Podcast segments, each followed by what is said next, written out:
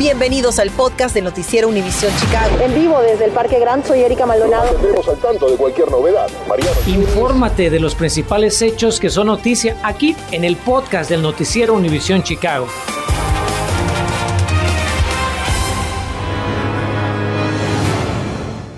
Hace ya dos años, un virus le dio un giro a la historia contemporánea y cambió nuestras vidas. Escuelas, bares y restaurantes empezaron a cerrar mientras la comunidad médica investigaba y buscaba respuestas. Desde entonces, más de 3 millones de personas se han contagiado de coronavirus aquí en Illinois y más de 33 mil personas han muerto por complicaciones. Pero, ¿cómo luce el panorama en estos momentos? Cómo pasa el tiempo, ¿verdad? Y la verdad que mucho crédito para todos ustedes por el esfuerzo que han hecho durante estos dos años declarados de pandemia.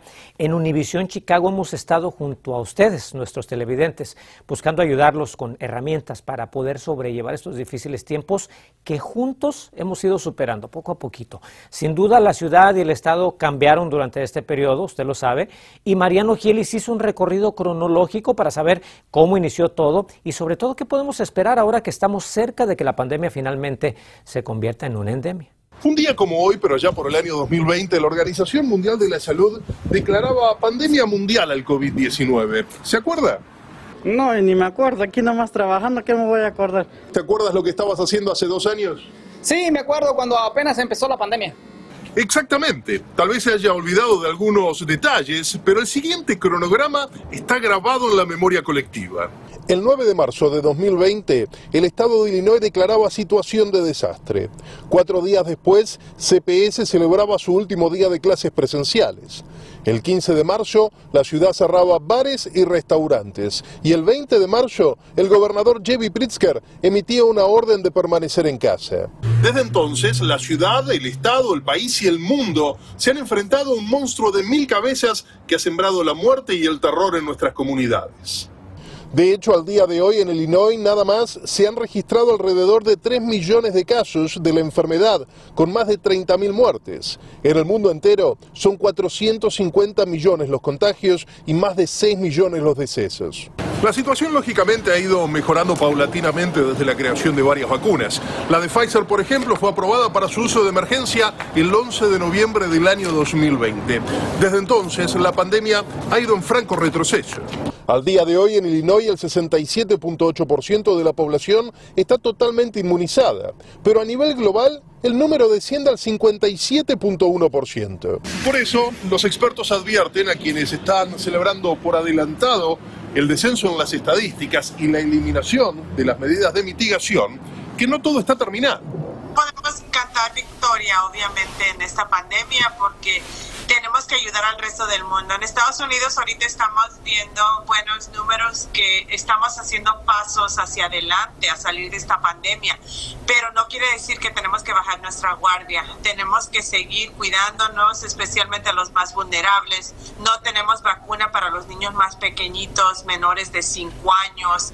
Ahora estamos bajando las restricciones de las mascarillas y la verdad, esperando, si Dios quiere, que nos vaya bien en este paso que estamos dando y si no, quizá tengamos que retroceder también. O sea que todavía queda trabajo por hacer. Mucho trabajo por hacer. Por lo pronto hay que seguir protegiéndonos unos a otros y la mejor forma de hacerlo sigue siendo por medio de las vacunas. Recuerde que en nuestra app tenemos toda la información necesaria para acceder a ella, más otros detalles sobre el segundo aniversario de la pandemia que tal vez sirvan para reflexionar en familia este fin de semana. Mariano Gielis, Noticias Univisión, Chicago. Gracias a Mariano. Y por cierto, la doctora Juanita Mora será una de nuestras tres panelistas para la charla que vamos a tener hoy a las seis de la tarde sobre las mascarillas opcionales en las escuelas públicas de Chicago. Cada vez falta menos. El jefe de CPS, Pedro Martínez, también estará con nosotros para responder preguntas de ustedes, nuestros televidentes, padres de familia, junto con la doctora Geraldine Luna, directora médica del Departamento de Salud Pública de nuestra ciudad. Recuerde que la cita es pues prácticamente en menos de una hora. Así es que esté atento a nuestras plataformas digitales para que participe con sus preguntas. Ahora, si tiene la licencia de conducir vencida o por caducar, le tenemos muy buenas noticias. Ponga mucha atención porque la Secretaría del Estado anuncia hoy que va a extender la validez de las licencias e identificaciones hasta el próximo 31 de julio, para que lo ponga en su calendario, no se le vaya a olvidar. La fecha de expiración anterior, como usted recordará y como le informamos, era a fines del presente mes. La dependencia también amplió la renovación de licencias e identificaciones a través de su página de internet. Vendedores ambulantes enfrentan un nuevo reto para vender sus alimentos. Ya le vamos a contar a qué se debe y cómo esto le podría afectar a usted. La celebración del Día de San Patricio iniciará en solo horas y les decimos que no podrá llevar si tiene planeado asistir a uno de los eventos en Chicago.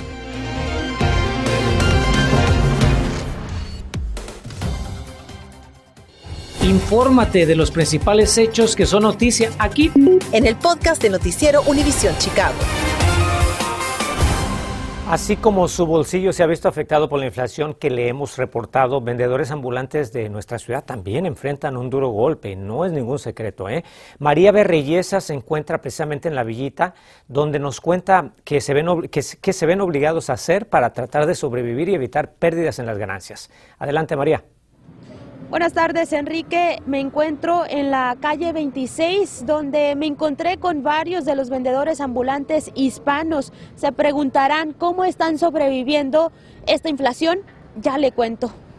Todos estamos en la lucha de la supervivencia y la economía. Pues ahorita ya nada más sacamos para, para pagar renta y para comer. Es el sentir de los vendedores ambulantes a lo largo de la calle 26. Durante nuestro recorrido, justo enfrente del arco de la villita, me encontré con el puesto de frutas y elotes de la señora Araceli Ramírez quien tampoco se salva de la inflación. La sandía está por las nubes ahorita, pero es la temporada que está muy cara la sandía, el melón, la piña, el mango, sobre todo, bien caro. Bueno, y usted muy probablemente ya ha notado el aumento en los productos de estos vendedores ambulantes y es que ya un vaso de lote ya no le costará lo mismo a lo que costaba hace una semana. Estoy pensando tal vez en cuatro dólares, tal vez. ¿Cuánto lo vende ahorita? Tres. Pero no es la única vendedora ambulante que se ha visto obligada a subir sus precios. El señor Robles lleva más de 15 años vendiendo churros a lo largo de la calle 26. Me dice, sus precios han subido un 25%. ¿Cuál es la razón por la cual está dando más caros los churros? Porque ya subieron, subió el producto básico, que es producto. La harina, el huevo, la mantequilla, todo. Caminé una cuadra y me encontré con una vendedora de chicharrones, quien también ha sentido la pérdida en sus ganancias.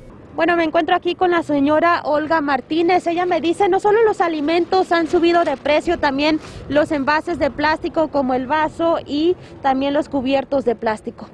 Carísimo. El de plástico que vamos a ocupar para los raspados costaba 2.5, ahorita ya cuesta 4.45 el paquete de 20, 20 vasos.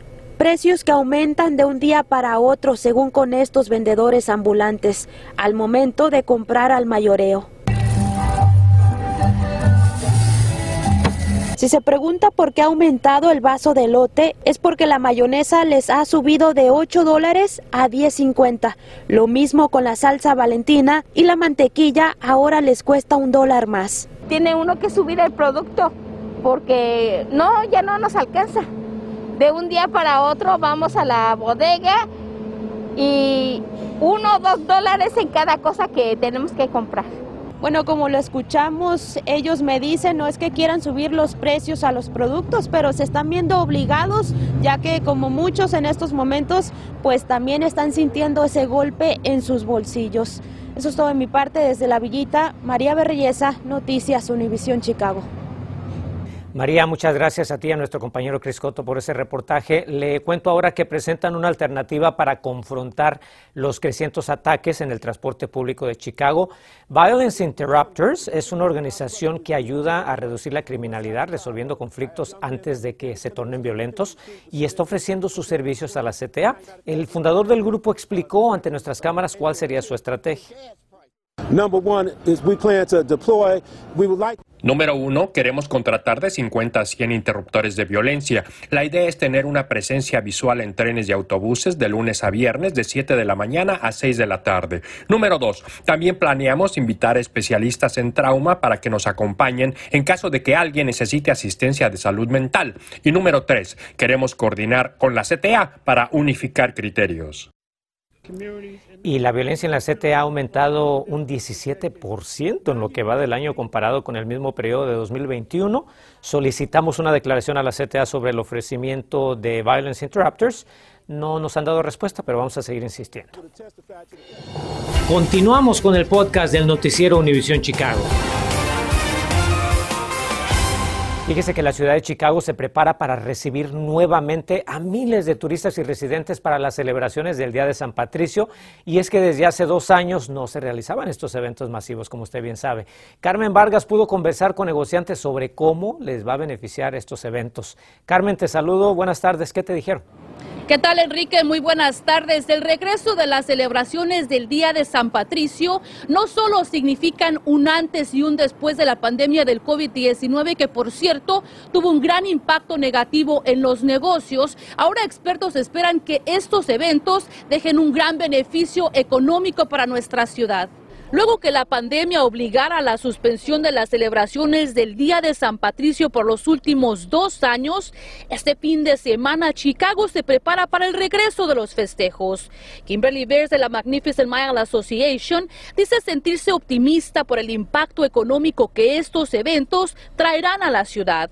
Las ventas en las tiendas, restaurantes, las personas que van a pasar unas noches en nuestros hoteles, Uh, sí, e, es, es un, uh, nuestro distrito es una parte muy, muy importante de la economía de Chicago. Todo inicia a las 10 de la mañana del sábado cuando pintarán el río Chicago, lo cual se podrá observar desde el oeste de la Columbus Drive y hasta la calle Orleans. Osvaldo vino desde Ohio y está emocionado por las celebraciones, pero dice tiene sus reservas. Pues espero que todo salga bien, ojalá que el frío no sea algo que impacte esto. Ah, pues nosotros estamos disfrutando y ojalá que mañana sea mejor. En punto de las 12 y 15 de la tarde dará inicio el tan esperado desfile de San Patricio en las calles Balbo y Columbus Drive. Si planea asistir, sepa que solo permitirán la entrada en las calles Jackson y Ira B. Wells Drive y estarán revisando bolsas y mochilas. Además, no permitirán el acceso de hieleras, bebidas alcohólicas y contenedores de agua.